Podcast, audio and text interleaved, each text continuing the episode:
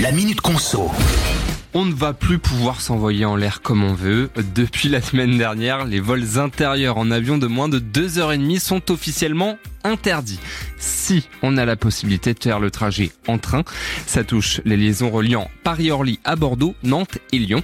Alors, pour que le texte s'applique, il y a quand même pas mal de critères hein, à prendre en compte. D'abord, faut que le trajet se fasse entre des gares desservant les mêmes villes que les aéroports concernés. Puis ensuite, eh ben, ça ne touche pas les vols en correspondance. Et enfin, les fréquences des trains doivent être suffisantes et les horaires appropriés. Alors donc pas de panique hein, pour les voyageurs. Plusieurs liaisons aériennes entre Paris-Charles de Gaulle et Lyon par exemple sont pour le moment bien maintenues à cause d'une offre ferroviaire qui n'est pas assez dense.